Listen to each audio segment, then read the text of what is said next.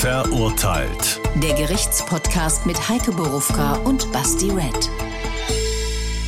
Das sind wir und auch heute sprechen wir natürlich wieder über einen echten Kriminalfall, über ein echtes Urteil, über das echte Leben und natürlich über die deutsche Justiz. Herzlich willkommen dazu.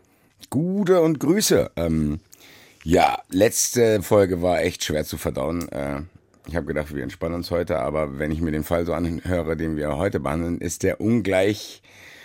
Ja, der ist, was heißt ungleich? Der ist fast genauso schlimm, finde ich halt auf eine ganz andere Weise. Ich würde sagen, wenn du nichts mehr hast, hören wir gleich mal rein, was es ist, oder? Machen wir. Der Fall. Weil sie sich in Frankfurt höchst ein Autorennen geliefert haben, bei dem eine hochschwangere Frau gestorben ist, verurteilt das Frankfurter Landgericht zwei Männer zu Bewährungsstrafen. Die Richter verhängen ein Jahr und acht Monate gegen einen der Angeklagten und zwei Jahre gegen den anderen. Es ist bereits die zweite Instanz. In erster Instanz hatten die Richter einen der Angeklagten noch zu einer Gefängnisstrafe verurteilt. Doch der 53-Jährige hat mittlerweile seinen Arbeitsvertrag aufgelöst und die Abfindung, die er erhalten hat, als Wiedergutmachung an die Opfer gezahlt. Die beiden Angeklagten waren spontan an einer Ampel in einen Wettstreit gegangen und durch Höchst gerast. Das Auto des 53-Jährigen geriet dabei ins Schleudern und riss parkende Fahrzeuge mit. Eines davon traf eine Fußgängergruppe. Die Frau, die im neunten Monat schwanger war, und ihr ungeborenes Kind kamen ums Leben. Eine zweite Frau schleuderte gegen einen Mast und verlor ein Bein. Ja, ist sogar fast ein aktueller Fall, weil es viele aktuelle Diskussionen gibt, wo äh, wir später nochmal drauf zu sprechen kommen werden, wenn es auch in die Philosophie geht, was Strafmaß bei sowas betrifft. Zu dem konkreten Fall, ich muss es erstmal gerade kriegen. Das waren zwei Typen. Ja. Der eine war 53, der andere, weiß man das? Der andere war, wenn ich mich recht entsinne, 24. Okay. Nee, 29. Ein okay. Chemikant, 29 Jahre alt, der andere 53, 52. Ja. Das differiert immer so ein bisschen, weil wir immer die, ähm, die Altersangaben während des Prozesses nehmen. Ist also ja ein nicht, Plus, Minus. Das heißt, ich habe es mir so vorzustellen, da, sind, äh, da ist ein 50-Jähriger und ein 25-Jähriger, sagen wir es mal so grob, die in Höchst rumfahren erst und das Autorennen entsteht spontan. Ja, das entsteht spontan. Der eine, der Chemikant, will eigentlich sich nur was zu essen holen. Der will noch mal zum Imbiss, will einen Döner holen, mhm. hat Hunger nach der Arbeit. Der andere, ein Außendienstmitarbeiter, ganz wichtig, weil er viel Auto gefahren ist. Ein Außendienstmitarbeiter ist nach der Arbeit mit Freunden, mit Kumpels noch in der Kneipe, trinkt und warum auch immer setzt er sich mit 1,8 Promille Alkohol im Blut ans Steuer, denn seine Wohnung ist nur ein Kilometer entfernt und er fährt. Und dann stehen die an der Ampel und sie können es hinterher nicht mehr erklären. Es hat ja zwei Prozesse gegeben, in denen die sich auch geäußert haben. Sie können es aber nicht mehr erklären. Warum haben sie in diesem Moment entschieden, vermutlich durch Blicke, sich da ein Wettrennen zu liefern? Ja, das hat fast schon was wie so in so einem schlechten Film, wo zwei Proleten an der Ampel stehen und, ja. und ja. dann fängst du an irgendwie, ja, dieses typische Testosterongehabe. Äh, das waren aber keine Proleten. Das wäre jetzt meine nächste Frage gewesen. Was waren das für zwei Typen? Du hast schon gesagt, was sie gemacht haben. Ähm, Hätte man das denen zugetraut? Ist das so Nein. dieses typische Klischee, was ich jetzt hätte, zu denken, da sitzen zwei im Cap David Pulli und und keine Ahnung reden über, ich habe die Schlappen auf meinem Auto und keine Ahnung, oder? Nee, also jedenfalls haben sie diesen Eindruck in beiden Prozessen auf mich überhaupt nicht gemacht. Gar nicht. Okay. Vor allen Dingen der Ältere, also der ist, also der ist jedenfalls nicht das, was ich mir unter einem Raser vorstelle. Und ich habe ein ähnliches Bild wie du. Ja gut, um das jetzt chronologisch weiterzuführen, das heißt, die machen, die heizen sich irgendwie gegenseitig auf an der Ampel, fahren dann los und fahren dann mit 100 durch eine Fußgängerzone. 85 und 90. 85 und 90. Ja, nicht Fußgängerzone, durch Höchst. Nicht Fußgängerzone. Okay. Das heißt, ähm, wie viel war da erlaubt? No, 50. 50, okay. Das war jetzt kein Verkehrsbruch. 50, nee. Okay, gut. Dann fahren die los. Und was ich jetzt nicht verstanden habe in der Einleitung war, ist der eine Typ, der 50-Jährige ist hier der Haupttäter in Anführungszeichen. Ja. Ist der mit seinem Auto gegen die Person gefahren oder ist der gegen ein anderes Auto gefahren, was dann. Genau. Okay, dann muss er ja wirklich, das hat ja eine Riesenwucht dann. Ja. Also wenn die Energie sich von dem Auto auf das Auto überträgt ja. und dann nochmal auf die äh, Personengruppe. Ja, das Auto ist in diese Gruppe geflogen. Geflogen, das zweite Auto auch. Nein, dieses, was der da angedotzt hat. Das, ja, aber der muss ja dann auch irgendwo hingeflogen sein. Das heißt, er knallt in das Auto und das Auto knallt gegen die Person. Ja. Boah, das ist natürlich echt. Naja, gegen die Person in diese Gruppe rein. Da steht eine Gruppe, Ja, eine Familie war es ja, ja. und da fliegt plötzlich ein Auto rein.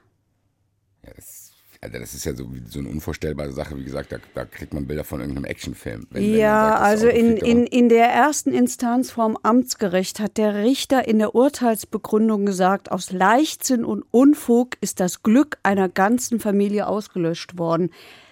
Ich glaube, das beschreibt das, Das ganz fasst gut. sehr gut zusammen. Das ist ja dann auch wirklich Pech. Also wir reden ja hier von einer Tötung, die gar keine Verbindung zwischen den Personen hat. Das heißt, normalerweise reden wir bei Tötung immer, ja, das ist ein Familienkreis, bla.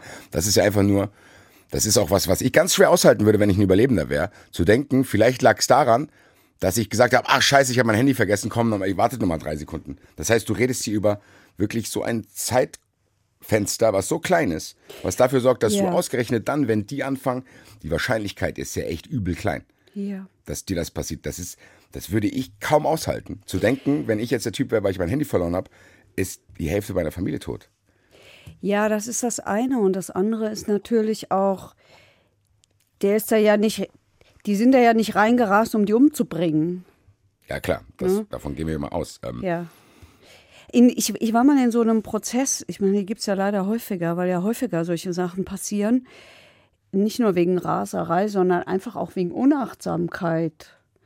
Weil ich einfach mal nicht aufpasse oder weil ich zu schnell fahre oder warum auch immer. Und ähm, da hat die Richterin gesagt, das sind Prozesse, da gibt es nur Opfer. Auf allen Seiten. Das leuchtet mir tatsächlich ein. Vielleicht nicht, äh, vielleicht. Leitet aber zu meiner nächsten Frage, ehrlich gesagt, über ist, wenn wir über, über den Täter in Anführungszeichen reden. Für mich ist jetzt hier ehrlich gesagt kriegsentscheidend, wie der sich verhalten hat. Weil wir haben ja auch oft irgendwie Leute, die sagen gar nichts. Die sagen, ja, ich Schweigepflicht, ich, äh, oder ich sage nichts, ich mache davon Gebrauch, dass ich nichts sagen muss. Oder zeigen keine Nicht Einsicht. Schweigepflicht. Ja, ja. Recht. Ja, Recht. Schweigerecht. sorry. Die müssen nicht schweigen. Auf jeden Fall. Und dann, für mich wäre es wirklich kriegsentscheidend, was, wie verhält er sich? Und wir haben es in der Einleitung schon gehört, der hat irgendwie eine Abfindung bekommen und hat die gespendet. Ja, also, das war dann ja schon die zweite Instanz. Aber schon in der ersten Instanz vorm Amtsgericht war das eindeutig. Dieser Mann, also den musste man nur anschauen. Also das ist einer dieser Fälle. Ich sage ja sonst gerne, wie kann man Reue erkennen? Wie will man anderen in den Kopf gucken? In diesem Fall äh, war das ganz leicht. Dieser Mann ist gebrochen. Ich weiß nicht, ob der sich jemals davon erholt hat. Ich könnte mir vorstellen, dass der sich nie wieder davon erholt. Das war ganz offensichtlich. Der hat das auch sofort gesagt. Da wird der nie drüber hinwegkommen, was er gemacht hat, wofür er verantwortlich ist. Der hat komplett sofort die Verantwortung übernommen und es war ihm deutlich anzumerken, was das mit ihm angestellt hat. Also nicht nur, weil er sich selber nicht erklären konnte, wie ist das eigentlich dazu gekommen? Warum habe ich das gemacht? Sondern natürlich vor allen Dingen wegen dieser grauenvollen Folgen, die das hatte. Ja, wir reden ja hier da tatsächlich, dass er eine schwangere Frau getötet hat. Hochschwanger, die, Hochschwanger, die, war irgendwie ganz kurz, davor, vor der ja. Niederkunft. Deswegen war auch der Kollege hier in der Stadt, habe ich irgendwie gelesen. Äh, oder der Vater, gehe ich mal davon aus. Ich weiß nicht, wie die Verhältnisse da waren. Und war- das war andere war eine Freundin. Das andere war die Nichte von ihr. Das war die Nichte von ihr. Das ist die, die das Bein verloren hat. Ja. Das kommt ja dann auch noch dazu. Das Ja. heißt, der Typ hat zu verantworten, dass es einen Vater gibt, der sein Kind und seine Frau verliert, ja, dass eine Person noch am Leben ist, die ein Bein wegen ihm verloren hat. ja. Das heißt, das sind ja Leute, die sehen sich ja auch vor Gericht. Das stelle ich mir für beide Seiten echt unfassbar schwierig vor. Das war auch Wie die, schwer. also wie war die Situation, als die sich gesehen haben? Also zu denken, du kommst dahin und ich weiß nicht, ich, ich will wahrscheinlich bewusstlos vor Scham, Schuldgefühlen werden, wenn ich sehen würde, okay, Das war ich muss der jetzt hier was auch. zu sagen. Das war der auch, aber die Familie, die Opferfamilie konnte das offensichtlich überhaupt nicht annehmen. Gar nicht. Ja, aber das muss man auch, glaube ich, verstehen. Zumindest Ich habe das auch Situation- schon mal anders erlebt. Klar. Ich habe das in einem anderen Prozess, da sind auch Menschen zu Tode gekommen, ganz anders erlebt. Ähm, ich habe das erlebt, wie eine Frau, da ist der Mann auch von einem Raser totgefahren worden, wie die Frau, der war auch so, den hat das auch so mitgenommen, der war so entsetzt. Und das ist ja, das kann man ja nicht wieder gut machen. Das ist ja das große Problem. Das kann man ja mit keinem Geld dieser Welt wieder gut das machen. Das ist auch die größte Strafe für mich, egal was ein Gericht entscheiden würde. Also für mich ist für den Menschen, der, der, der sowas macht, die größte Strafe für ihn ist nicht, ist so. wie viel Geld er zahlt oder wie viele Jahre der irgendwo ins Gefängnis wandert und oder nicht, sondern dass der das einfach mittragen muss. Das ist ja fast noch eine höhere Strafe. Ich glaube ehrlich gesagt, um das mal platt zu sagen, wenn mir sowas passieren würde, wäre ich lieber selber tot auch. Ja, in diesem Prozess, in diesem anderen, von dem ich eben geredet habe, da hat die Frau des totgefahrenen Mannes zu dem Angeklagten am Ende gesagt, ich wünsche Ihnen, es war ein junger Mann, ich wünsche Ihnen, dass Sie es irgendwann schaffen, darüber hinwegzukommen. Das hat mich extrem beeindruckt. Boah, das zeigt natürlich Größe. Was für eine Größe. Es in diesem Fall hier mit der hochschwangeren Frau hat das überhaupt nicht funktioniert, sondern die haben die haben ein Bild dabei gehabt von dem totgeborenen Kind und haben dieses Bild dem Angeklagten auf den Tisch geworfen. Die haben sich die Ohren zugehalten, als er sich entschuldigt hat. Die haben während des Plädoyers der Verteidigung den Gerichtssaal verlassen, sichtbar und hörbar. Es hat Drohungen gegeben vorm Urteil, sodass der Fall dann in den Hochsicherheitssaal verlegt werden musste, damit nichts passieren kann. Das war schon heftig. Bei allem Verständnis für Opfer finde ich das sehr schwierig, weil es niemandem hilft und weil man leider sagen muss, der Gerichtssaal dient nicht der Therapie. Das kann nicht sein.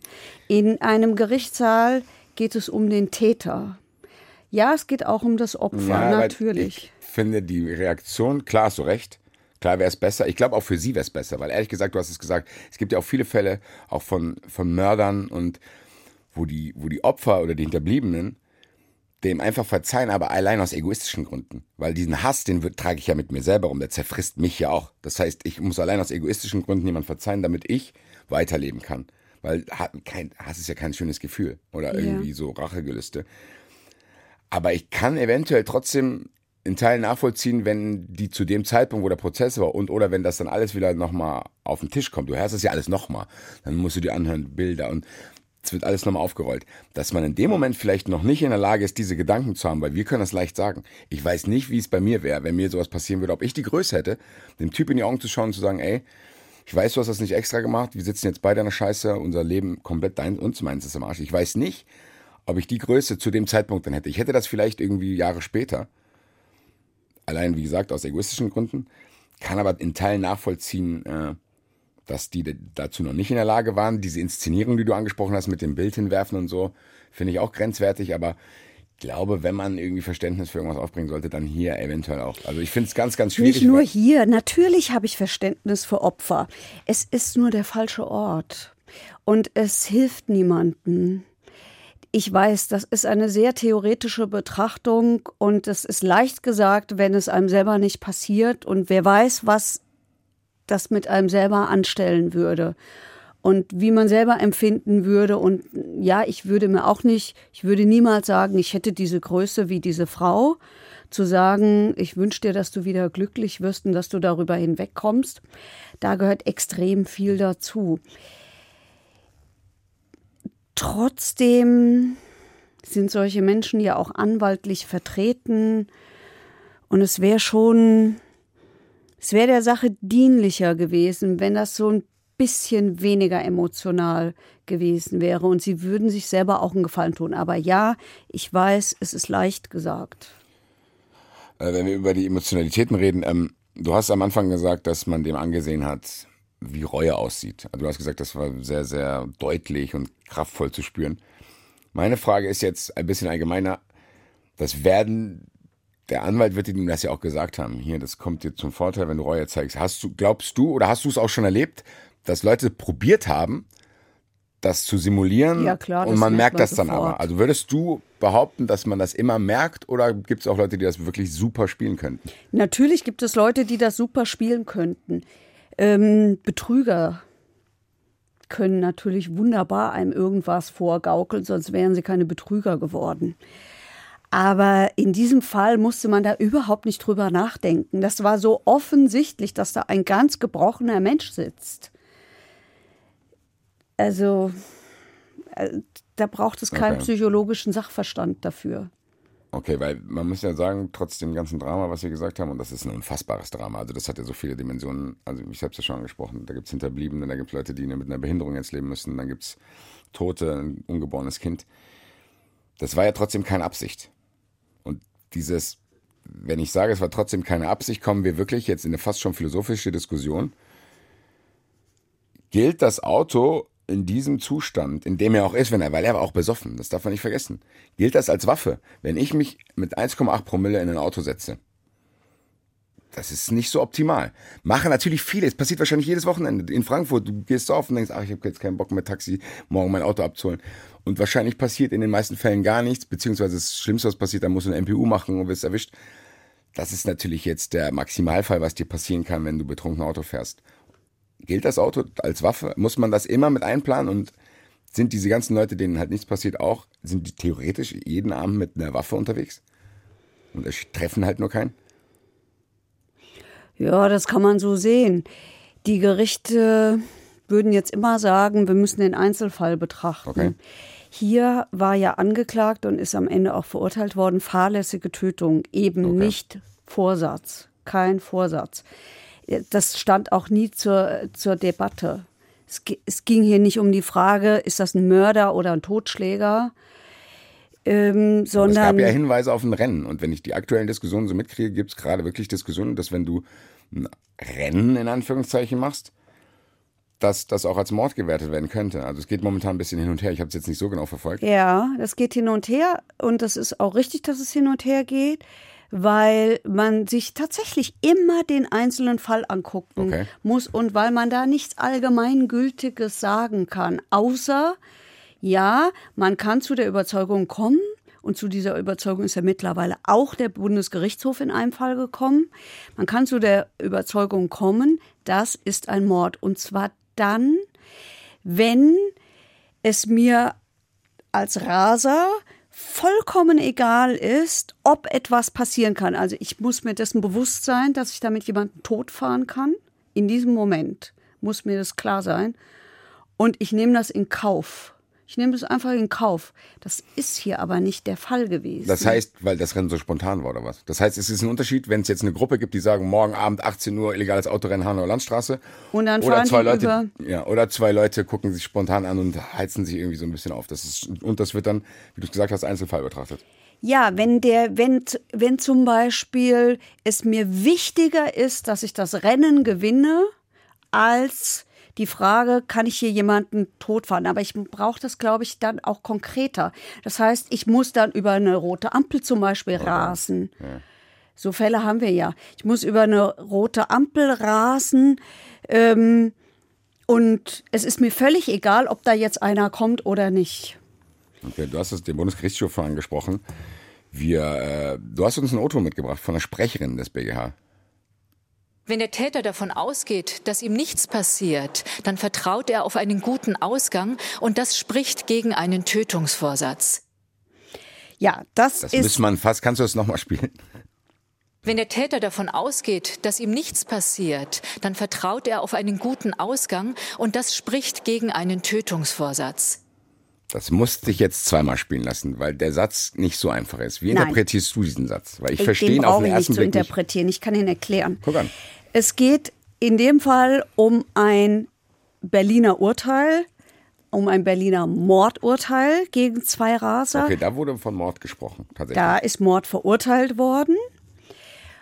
Ähm, und da geht es um einen Fall, wo zwei Männer sich ein Rennen geliefert haben auf dem Kudamm. Das sind die sogenannten Kudamm-Raser. Die sind über elf rote Ampeln gerast mit Tempo 170. Und an einer Kreuzung haben sie ein Fahrzeug gerammt, das gerade bei Grün losgefahren ist. Das ist so ein Fall. Und äh, dieses Auto ist in die Luft ge geschleudert worden und da ist ein 69 Jahre alter Mann ums Leben gekommen. Und hier hat das Gericht drei Mordmerkmale festgestellt. Das ist das. Das Auto als gemeingefährliches Mittel, das, was du als Waffe bezeichnet hast. Äh, der Mann in dem Auto war völlig arg und wehrlos. Der konnte überhaupt nicht damit rechnen, dass jetzt da zwei Raser ankommen. Das ist, das ist dann Heimtücke. Zweites Mordmerkmal. Und das dritte Mordmerkmal sind niedrige Beweggründe. Äh, Das Gericht hat gesagt, das war die kurzfristige Befriedigung des Raser-Egos. Also mir ist das Rennen wichtiger, das ist das, was ich gesagt habe. Drei Mordmerkmale hat es festgestellt. Nun hat der Bundesgerichtshof gesagt, der prüft ein Urteil immer nur auf Rechtsfehler. Nicht, ob stimmt, dass die über elf rote Ampel gerast sind, sondern auf alles, was daraus geschlossen wird im Urteil. Das sind, ja, dar darauf wird dieses Urteil äh, vom Bundesgerichtshof geprüft. Und der Bundesgerichtshof hat nun gesagt, die haben selber gesagt, so steht es im Urteil, wir haben uns völlig sicher gefühlt in unseren Autos und wir haben überhaupt nicht damit gerechnet, dass irgendwas passieren kann. Also hatten sie auch nicht den Vorsatz, das jemanden zu töten, weil sie auch nicht dadurch, das ist nur die Begründung, es ist nicht, ob es wirklich bei denen im Kopf so war. Ja? Das heißt, da wird, die sagt, wenn ich ins Auto steige und rechne selber nicht damit, dass ich sterbe, rechne ich auch nicht damit, dass jemand anderes stirbt. Ganz genau. Einzelfallbetrachtung. Ganz wichtig. Ja, ja. Es bezieht sich nur auf diesen einzelnen Fall. Und es heißt nicht, dass es kein Mord war. Es heißt nur, im Urteil ist es falsch hergeleitet worden. Was wir daran sehen können, dass es mittlerweile ein zweites Mal ein Urteil in diesem Fall gegeben hat. Ja. Und es ist wieder ein Mordurteil geworden. Okay, das ging jetzt ein bisschen hin und her quasi. Und es ging hin und her und wieder, das ist ganz fr- frisch dieses Urteil, und wieder ist die Verteidigung in die Revision gegangen. Das heißt, der Bundesgerichtshof wird sich jetzt wieder mit diesem Urteil beschäftigen und erneut klären müssen, ist es diesmal richtig hergeleitet worden. Stehen die da eigentlich in Kontakt, zumindest inoffiziell, dass der, dass das eine Gericht sagt, hier, wie muss ich das denn formulieren, dass ihr das mir nicht irgendwie Nein. zerschießt? Oder? nein, nein, nein, nein, um Ja Gottes klar Willen. darf man das nicht, aber so, ich stell, Nee, das, so stelle ich mir das vor, dass sie anrufen, hier, wir treffen uns morgen mal in der Sauna. Nein, nee, es ist eher so, dass Richter sehr wohl wissen, welcher Senat beim Bundesgerichtshof ihre Urteile prüfen. Ja. Und dass sie sehr wohl natürlich verfolgen, was die entscheiden. Die müssen ja verfolgen, was sie entscheiden. Weil Rechtsprechung ja auch immer auslegbar ist. Und deswegen gucken die natürlich auf den Bundesgerichtshof. Das hat man ständig auch in, in Prozessen, dass Kommentierungen zitiert werden, dass Urteile zitiert werden, dass Bezug genommen wird auf Urteile des Bundesgerichtshofs. Also da wird hingeguckt. Und deswegen wissen Richter natürlich, wer, wer, wer in Karlsruhe sitzt und ihre Urteile prüft. Und natürlich achten die darauf. Kein Richter möchte, dass sein Urteil aufgehoben wird. Das mögen die alle nicht. Okay, und die Diskussion, also das ist echt eine ganz schwierige Diskussion, finde ich. Wie, wie siehst du das? Ähm, kann man sowas als Mord einstufen? Ja, Weil dieses, Aber ja. so, so herzlos wie das klingt, aber dieses Argument, was wir von der Sprecherin gehört haben, das leuchtet mir ein.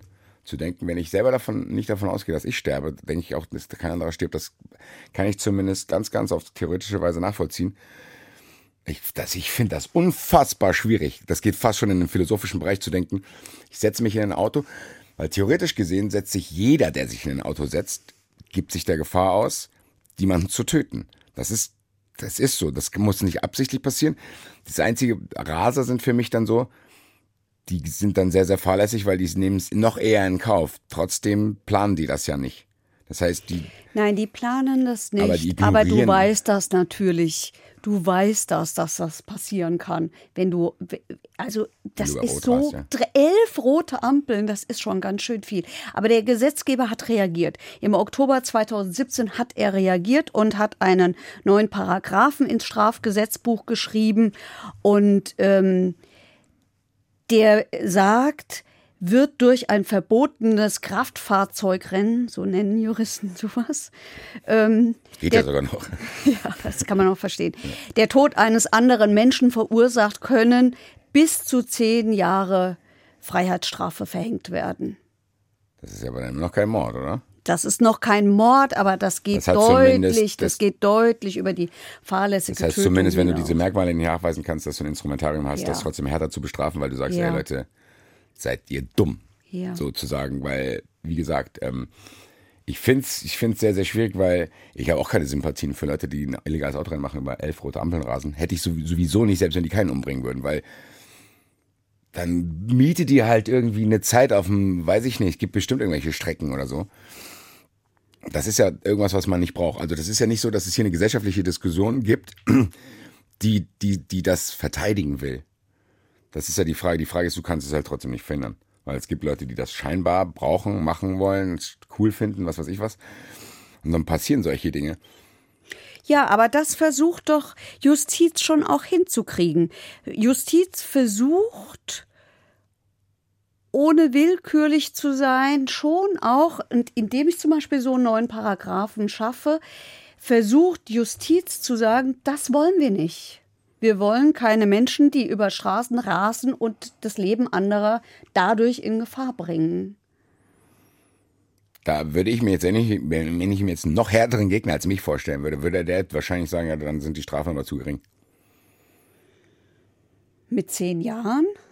Finde ich schon. Zehn Jahre? Wenn ich probiere, das wirklich mit einem Mord auf eine Gleichstufe Stufe zu stellen, Nein, dann das ist es ja nicht. Sonst, wenn es ein Mord ist, gibt es lebenslang. Ja, aber Wenn's du musst Mord ja trotzdem, ist, brauche ich das ja nicht. Ja, aber scheinbar haben die Gerichte ja kein Instrumentarium, dass sie das als Mord werten können. Doch. Sei denn, ja, aber da muss ja wirklich viel passieren, beziehungsweise streiten die sich ja, sonst wird es ja nicht hin und her gehen.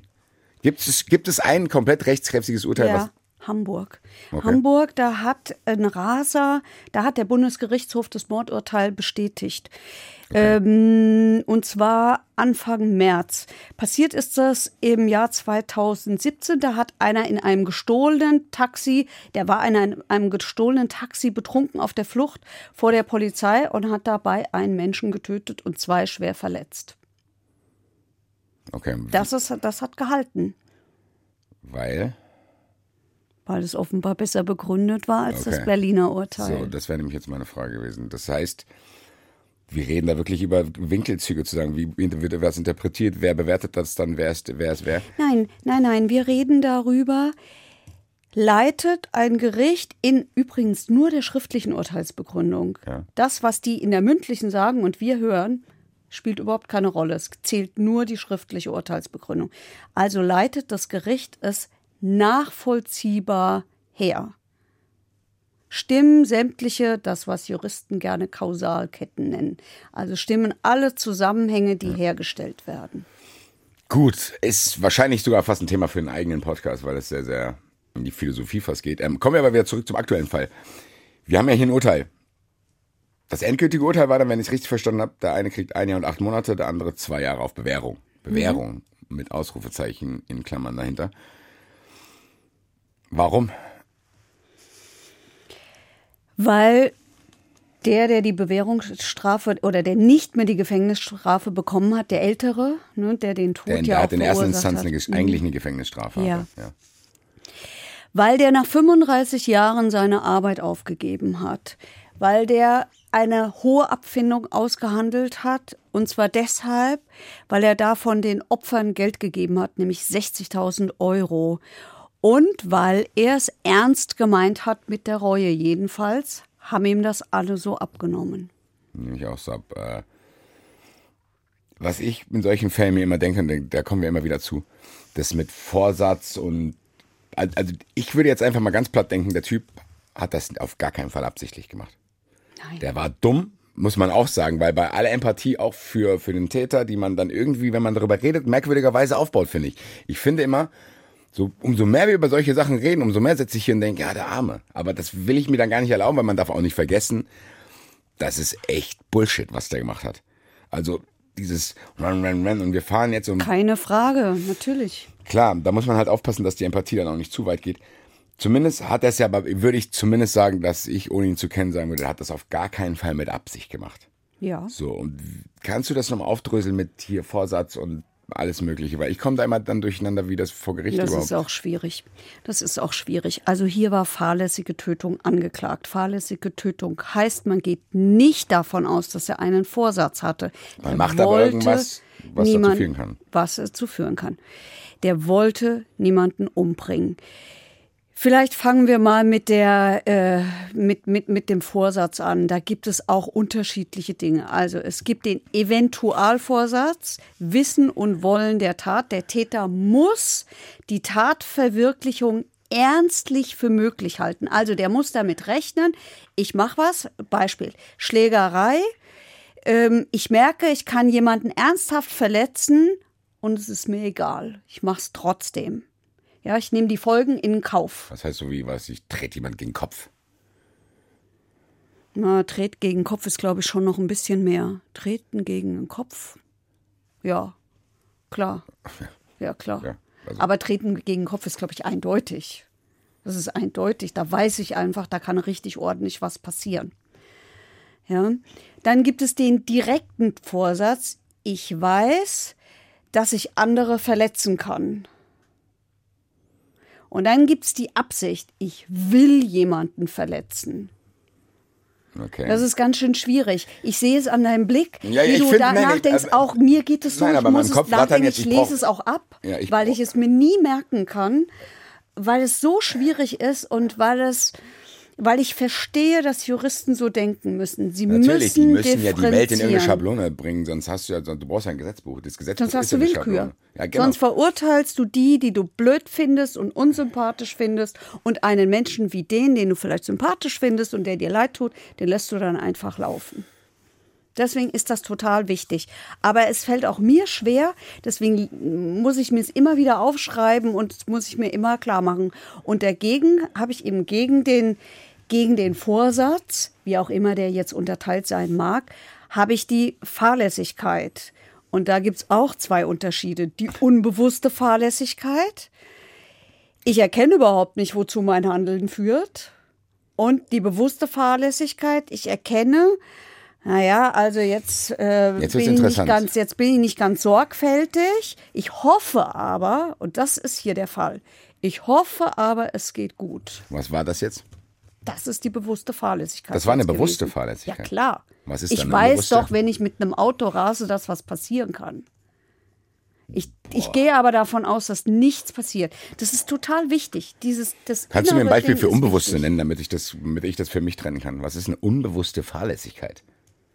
Wenn ich jetzt, keine Ahnung, als ungelernter Chemikant irgendwelche Sachen zusammenmixe und dann explodiert das Klassenzimmer oder was? Also was ist denn eine unbewusste Fahrlässigkeit, finde ich jetzt ganz schwierig, irgendwie da ein Beispiel zu finden, weil ich brauche immer Beispiele. Ja, ich auch, aber mir fällt gerade keins ein. Unbewusste Fahrlässigkeit, darüber kann ich recht lange nachdenken. Was?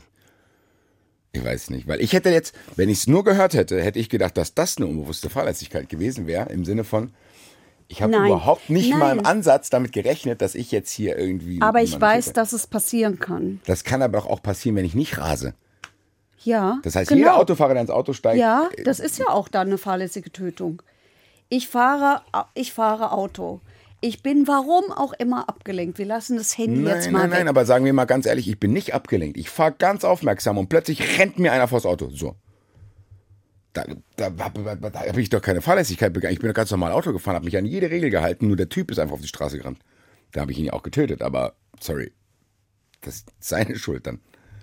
Also das finde ich, ich finde es sehr, sehr schwierig. Ich finde, hier wird es erst kriminell, weil er sich nicht an die Verkehrsregeln hält und weil er besoffen ist und weil er einfach dummerweise rast. Das benötigt er ja nicht. Ja. Wenn er ganz normal nach Hause gefahren wäre, nüchtern und trotzdem rennt irgendwie ihm einer vors Auto. Ja. Das wäre für mich was ganz anderes.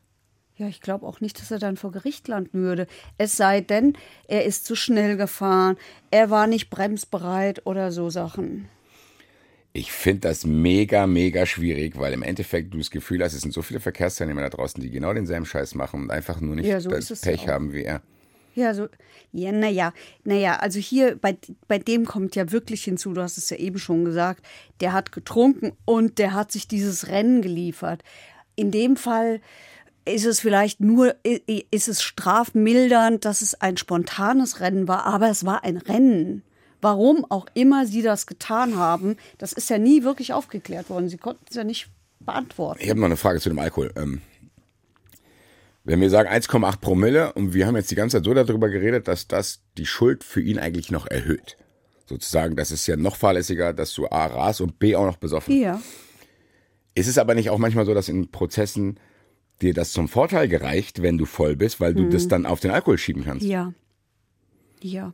Und an der Stelle steige ich aus, weil ich das nicht verstehen kann. Ich kann das nicht erklären, warum das so ist. Das kann ich aber deshalb nicht erklären, weil ich der tiefen Überzeugung bin, dass Alkohol, ja, es enthemmt, aber das zeigt dir erst, wie du wirklich bist. Also diese, ja doch, also diese, diese, ich sag's jetzt mal, ähm, die Juristen mögen es mir nachsehen, diese ewige Ausrede, nur wenn ich was getrunken habe, werde ich aggressiv. Das kann ich nicht nachvollziehen. Es ist aber tatsächlich so. Es ist aber tatsächlich so, weil ich in meiner Einsichts- und Steuerungsfähigkeit eingeschränkt bin. Was ja so ist, das kennt ja jeder, der zu viel getrunken hat dass man da halt nicht mehr Herr seiner Sinne ist, wie man es sonst im Normalleben ist. Warum das strafmildernd ist, weiß ich nicht. Vielleicht zu meiner eigenen Beruhigung, es gibt Fälle, Trunkenheitsfahrten zum Beispiel, das ist so ein Straftatbestand.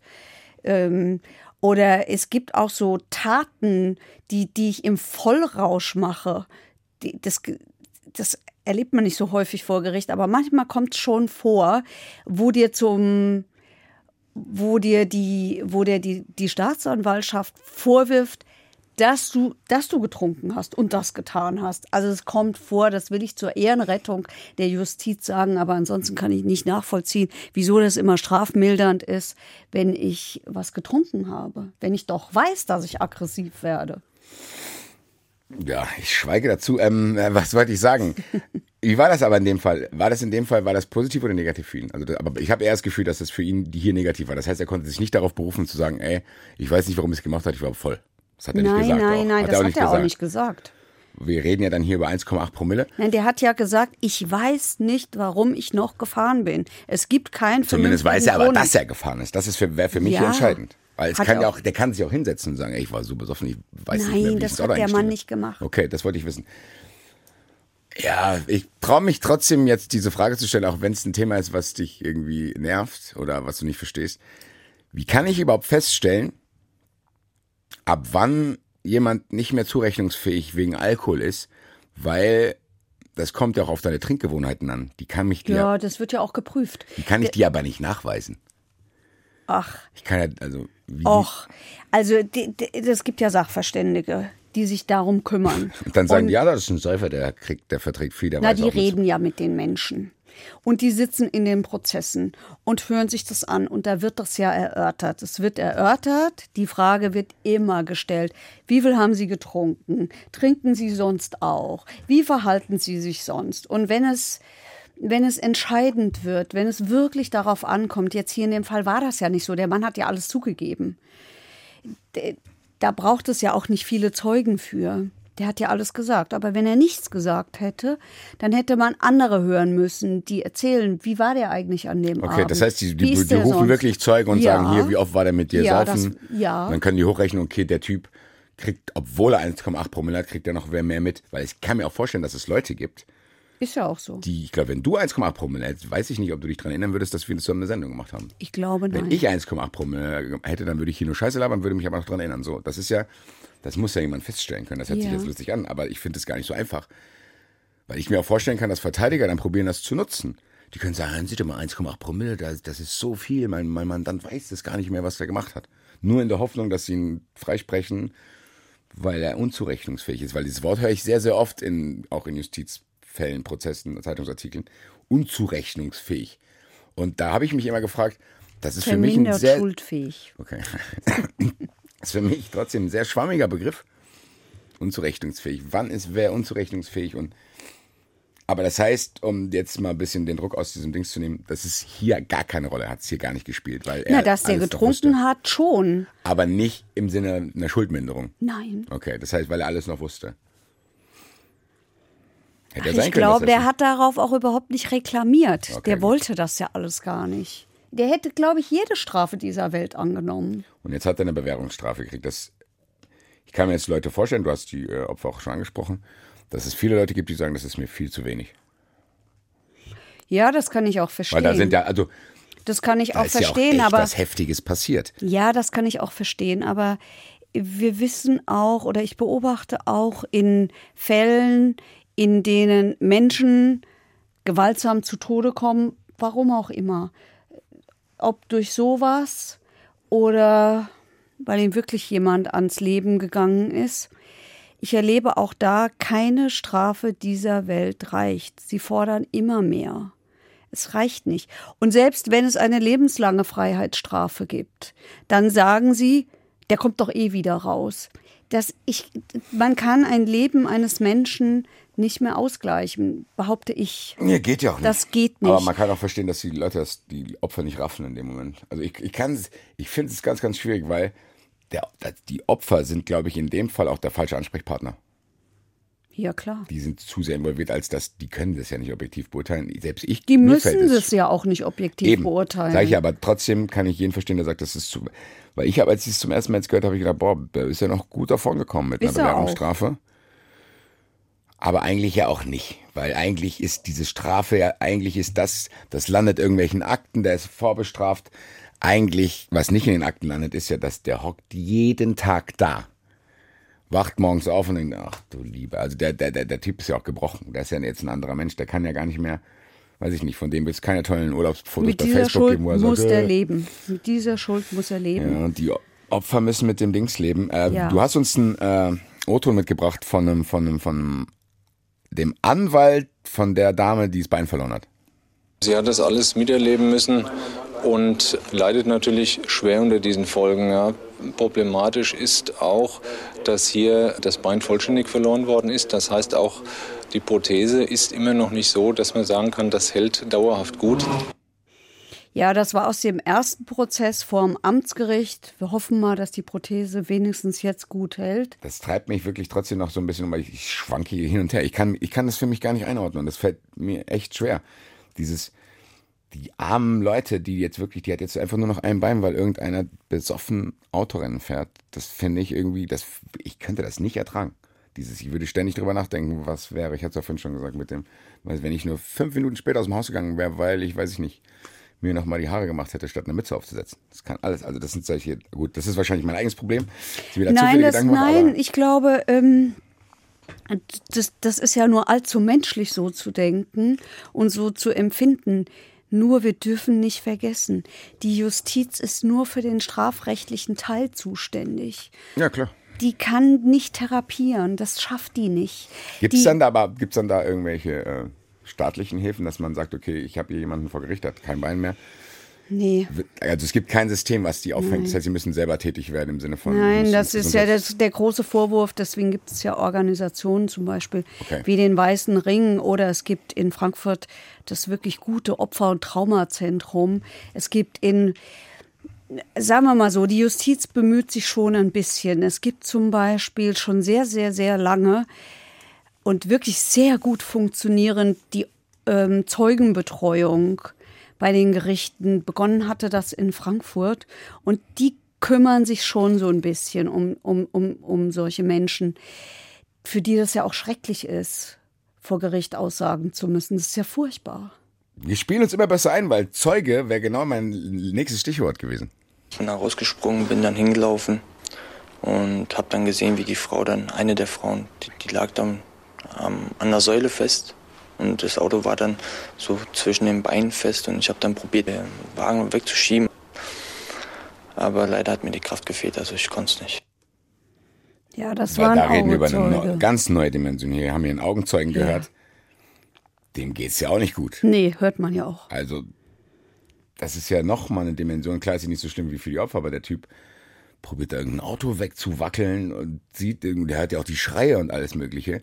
Und wir haben es, äh, du hast es uns in Folge 1 erzählt, dass du immer noch die Bilder im Kopf hast, die du in deinem Prozess gesehen hast, wo ein Gewaltverbrechen stattgefunden hat. Wie muss das für den sein, wenn du dich da noch dran erinnerst? Der Typ nimmt das ja auch mit. Also der, der, das ist ja in sein Gehirn eingebrannt. Und für der muss sich dann auch an solche Vereine wenden, quasi, weil ich kann mir vorstellen, ganz alleine sollte man den damit nicht lassen. Also die, jeder Zeuge, der geladen wird, bekommt auch ähm, eine Information der Zeugenbetreuung. Und ich kann nur jedem empfehlen, sich an die Zeugenbetreuung zu wenden. Ich kenne diese Leute dort, die machen wirklich gute Arbeit. Die bereiten einen vor und sie begleiten einen auch da rein. Und das hilft, wenn jemand neben einem sitzt, der mit dem Ganzen nichts zu tun hat, der aber die Abläufe kennt und der einfach da ist und der einem vorher erklärt, wie so um darüber zu sprechen. Das ist ja oft so, Probleme sind ja nicht mehr ganz so schlimm, sobald man sie so nur einmal irgendwie verbalisiert hat. Also das kommt da noch mal hoch. Das kommt, ich habe mir, ich habe mal ähm, einen langen Beitrag gemacht über einen Zeugen, der sogar ausgezeichnet worden ist mit einem Preis, ähm, weil der eingegriffen hat. Und wie das diesen Mann verfolgt hat, was das für den bedeutet hat, wie der plötzlich nicht mehr schlafen konnte, da ging es um einen Totschlag. Um, um so einen, der hat mitgekriegt, wie einer mit dem Messer auf einen losgegangen ist und ist dazwischen gegangen, hat den dann auch noch verfolgt. Und also, äh, das war wirklich ein Held der sich auch so gefühlt hat. Und irgendwann konnte der nicht mehr arbeiten gehen, der konnte nicht mehr schlafen und ja, gar nichts. das und hat ja einen Rattenschwanz, dann hast du kein Geld mehr, dann hast du, weiß ich nicht, am Ende geht auch dein, du kennst ja den Klassiker, dann deine Frau verlässt dich und bla, und dann hockst du irgendwann daheim. Ja, aber der hat und Hilfe. voll. Ja, aber der war schlau, der hat sich Hilfe geholt, nämlich bei der Zeugenbetreuung und der hat sich auch therapeutisch begleiten lassen. Das wissen die dann alles, kann ich nur jedem empfehlen, das zu tun. Das muss ja gar nicht solche schlimmen Folgen für einen haben, Nee, aber das aber weiß man doch vorher kann nicht. ja präventiv eingreifend Ja. wirken, zu sagen, weil wenn ich mir überlege, ich hätte sowas gesehen, das wäre für mich schon schlimm und ich will es gar nicht hochrechnen, wie das ist, wenn du wirklich derjenige bist, weil die, die Frau, haben wir gehört, die das Bein verloren hat, die hat ja wahrscheinlich, ja, ich weiß nicht, vielleicht gibt es auch einen Gehirnschutzmechanismus, dass die zum Beispiel sich wenigstens an die Szene, als es passiert ist, nicht mehr erinnert. Wie ein, weiß ich nicht, ein Auto auf dich fliegt, das ist ja völlig fertig. Das, ich weiß nicht, das ist so ein, das, ich kann mir das gar nicht vorstellen, weil das klingt für mich fast zu sehr nach Film. Du, du schleifst auf der Straße und auf einmal fliegt dir ein Auto entgegen. Das ist ja völliger Wahnsinn. Aber ich finde wieder, dass der Fall hat wieder genau das gezeigt, warum wir auch diesen Podcast machen. Man kann manche Sachen einfach nicht greifen. Du hast zwei Parteien, deine hat was gemacht und du kannst niemandem Rechnung tragen. Das heißt, es gibt nichts, wo du hier rausgehen kannst und sagen kannst, okay, hiermit ist jedem und der Gesellschaft und allen geholfen. Das geht Ja. nicht. Und ich finde, das muss man sich immer wieder bewusst machen, wenn man, egal welche strafrechtlichen Sachen man in der Öffentlichkeit verfolgt, dass das kein System ist, was auf Ideallösung ausgelegt ist. Das ist das, was es für mich auch immer wieder so schwierig macht, zu denken, was kann man hier machen? Kannst du nicht. Vielleicht müssen Menschen das einfach aushalten. Das habe ich hier wieder mit rausgenommen. Hast du noch irgendwas? Nein, vielleicht gucken wir uns noch mal an, was so an Reaktionen auf die letzte Folge Ach, die gab. liebe Zeit, stimmt, das gibt's ja auch noch. Das ist viel. Vielleicht muss ich mir auch Hilfe suchen. Nein. Wir kommen zum Zuschauerraum. Ja, und äh, letzte Folge hatten wir es ja, dass der, äh, der pädophile Therapeut Pädophile therapieren sollte, dann aber mit denen nach Thailand geflogen ist, um Jungs zu missbrauchen. Und das Lustige ist, als ich mir die Folge nochmal angehört habe, um zu hören, wie viel ich hier rumgehaspelt habe und alles Mögliche, ist mir eine Frage aufgetaucht, die wurde aber dann auch bei Twitter gestellt, und zwar vom vierten Offiziellen, liebe Grüße nach Köln. Der hat gefragt, wenn Täter A verurteilt wurde, aber Täter B, der Anstifter, nicht da nicht festgestellt worden werden konnte, ob die Fotos aussagekräftig, ob des Alters sind. Wie passt das zusammen? Das habe ich mich auch gefragt. Vielleicht haben wir das, glaube ich, nicht genug aufgedröselt im Sinne von, der eine wurde ja wegen Anstiftung verurteilt, hat aber jemanden angestiftet, wo man dann nicht nachweisen kann, wie alt der Junge ist. Also waren das dann verschiedene Fälle und konnte man es bei dem einen Jungen nicht nachweisen oder wie war das? Ja, wir hatten ja in diesem Prozess, in, über den wir gesprochen haben, nämlich gegen diesen Therapeuten, das Problem, dass man anhand der Bilder eben nicht nachweisen konnte, dass es Kinder waren, die missbraucht worden sind. Jetzt habe ich mich noch mal schlau gemacht, was diesen anderen Fall anbetrifft. Also ja, tatsächlich, der, mit dem er nach Thailand gereist worden ist, äh, gereist ist, der ist verurteilt worden wegen Kindesmissbrauchs. Und hier unser Therapeut ist nicht verurteilt worden. Das ist ja die Frage. Wieso kann der eine Genau. verurteilt werden und der andere kann nicht verurteilt werden? Der Punkt ist, das sind unterschiedliche Taten in diesen Verfahren angeklagt gewesen. Diese Tat, wegen der der Therapeut angeklagt war, die ist in dem anderen Fall gar nicht angeklagt gewesen, Weil. weil man es nicht nachweisen konnte richtig.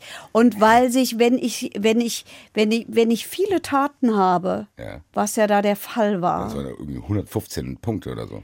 Ja, das war beim Therapeuten. Genau. Und bei dem anderen, da seinem Klienten, den er da mitgenommen hat, der war wegen sexuellen Missbrauchs eines Kindes in Deutschland angeklagt und äh, wegen anderer Taten auch. Und dann hat man unterschiedliche Filme genommen. Die Staatsanwaltschaft nimmt natürlich das, was sie am besten nachweisen kann. Und wir haben ja hier beim Therapeuten gesehen, da hat es nicht funktioniert dem konnte ja ein Großteil der Taten gar nicht nachgewiesen werden. In dem anderen Fall war es für die Staatsanwaltschaft einfacher, sie hatte mehr. Und wenn ich so ein Wust an, an, an, an Sachen feststelle, dann klage ich nicht immer alles an, sondern ich klage das an, wovon ich glaube, ich kann es auf jeden Fall nachweisen. Das heißt, die haben aus dem alten Prozess von dem Hilfesuchenden was genommen, damit die den einen wenigstens zur Anstiftung verurteilen können. Können ihm selber aber das nicht nachweisen, weil man Ja, die Anstiftung kam ja später, die kam ja im Prozess dazu. Der war ja wegen Beihilfe nur angeklagt. Okay. Der war ja wegen was Niedrigerem angeklagt. Und das kam dann während des Prozesses raus. Ja, das muss man ja sagen. Immerhin, das kam raus. Okay, bleibt weiterhin kompliziert. Ist wahrscheinlich ist aber auch total kompliziert. systemimmanent, wenn das 115 Fälle sind, wo dann einer und dann gibt es noch einen Gutachter, und ein alter Prozess und was weiß ich was. Naja, das muss doch justiziabel sein. Also die, die, natürlich hat die, haben Staatsanwälte das, das, die wollen, nein, die müssen oder die dürfen nur Taten anklagen, die sie auch wirklich nachweisen können. Und dann nehmen sie die, die sie natürlich am allerbesten nachweisen können, wenn ich so viele habe. Das ich, das ich, ich will jetzt nicht, dass der Eindruck entsteht, man geht her und sagt, das lasse ich mal wegfallen und das mache ich auch nicht und das mache ich auch nicht. Das machen die nicht. Sondern sie müssen auch da wieder immer Einzelfall. Sie müssen in jedem Einzelfall gucken, was kann ich dem Einzelnen nachweisen. Und vielleicht dürfen wir nicht vergessen, der Therapeut war viel später angeklagt. Da ist ja noch Zeit verstrichen dazwischen. Das heißt, dass Naja, die da Jungs können die älter dann- sein können. Die sagen, okay, Nein, nein, da können die noch mal ein bisschen genauer hingucken oder finden irgendwas anderes oder oder oder. Okidoki, ich hoffe, die Frage konnte einigermaßen beantwortet werden. Ist wirklich, dadurch, dass es so viele Anklagepunkte und so eine verworrene Situation ist, auch echt sowieso nicht so schwer zu begreifen, au- aufgrund der Tat und aufgrund dieser ganzen Sachen dann auch nicht. Falls die Frage noch offen ist, stellt sie einfach nochmal, dann probieren wir, ob wir es irgendwann wieder einbauen. Wir haben jetzt noch eine allgemeine Frage. Äh, wieder Taunussabbel hat bei Twitter die Frage gestellt, an dem Hashtag verurteilt, könnt ihr das übrigens auch alle machen. Ähm, wenn ich jetzt, und ich glaube, die Frage hatte ich hier auch schon mal angerissen, wenn ich jetzt ein Verteidiger bin und ich habe eindeutige Beweise, dass der das gemacht hat, darf oder muss ich die dann zurückhalten oder muss ich sie vorlegen? Soll heißen, bin ich als Verteidiger dem Mandanten oder der Wahrheitsfindung verpflichtet? Auch wie jetzt in dem Fall, um die Gesellschaft zu schützen. Das finde ich eine sehr, sehr interessante Frage, wie da die Bestimmungen sind. Wenn ich jetzt ein Anwalt bin, der kommt zu mir und sagt, ey, ich habe gestern drei Jungs erstochen, das darfst du aber niemandem sagen, hol mich da raus. Ja, dann darf der Anwalt das probieren. Und Der An- Anwalt der Anwalt ist- muss auch nicht zur Anwalt Polizei ist- gehen und sagen, ich weiß, was der gemacht hat. Ich habe Bilder vielleicht sogar. Nein, der muss doch seinen Mandanten nicht verraten. Muss er nicht. Nein, aber der schlaue Anwalt rät dem Mandanten, dass er sich vielleicht bei der Polizei meldet und sagt die, und geht dann aber mit ihm hin. Damit er nichts. Haben wir viele Fälle, haben wir viele Fälle, wo Verteidiger mit ihren, mit ihren Mandanten bei der Polizei erscheinen und sagen, ich war's. Oder ich habe was damit zu Okay, aber das tun. finde ich interessant. Das heißt, man kann dem Anwalt keinen Strick draus drehen, was der für Informationen hat. Das ist dann durch Nein. Ge- geschützt wie bei Nein, Ärzten oder was? aber ja, sonst, sonst, sonst gibt es doch kein Vertrauensverhältnis mehr. Das Hätte ich muss ich auch doch gedacht, haben. Ja. Das muss ich doch haben. Und ich kann doch nicht, sonst, sonst mache ich doch den Anwalt auch irgendwie erpressbar. Das kann ja nicht sein. Der Staat kann doch nicht, kann doch nicht, kann, kann doch nicht hergehen und kann sagen, nee, nee, na, nee, das geht nicht. Ach, da, da schüttelt es mich direkt bei der Vorstellung. Ja. Ja, das muss schon möglich sein. Es muss ein Vertrauensverhältnis geben. Das muss man aber auch, als, das muss man ja auch können. Das muss man ja auch können, zu wissen, okay, ich bin jetzt der Einzige, der hier in dem Raum mit dem, mit meinem Typ, den ich verteidige. Ich weiß eigentlich, dass der es gemacht hat. Ich werde als aber hier so probieren, dass das nicht rauskommt. Das ist ja wirklich, das muss man können, glaube ich, weil ich glaube, dass es viele Leute gibt, die dann schlechtes Gewissen hätten. Ja, dann werden sie halt keine Verteidiger. Oder nehmen die Mandate nicht an, die müssen das ja nicht. Ah, okay. Das heißt, ich kann sagen, erzähl. das ist ja noch interessanter. Was ist denn, wenn der mir das erzählt und ich sage, ich nehme es nicht an, darf ich es dann erzählen? Nein. Eigentlich auch ein guter Trick, nein. Gut, ich hoffe, die Frage ist beantwortet. Äh, was du gesagt hast, macht auch eigentlich Sinn, weil alles andere wäre völliger Schwachsinn, weil sonst würde ja keiner mehr zu irgendjemandem gehen und äh, hätte auch keine Verteidigung. Ja, ich würde sagen, ich bin wunschlos glücklich nicht, aber ich bin fertig für heute. Wann hören wir uns wieder? In zwei Wochen. Dabei, dabei. Verurteilt. Der Gerichtspodcast mit Heike Borufka und Basti Red. Eine Produktion von HR Info.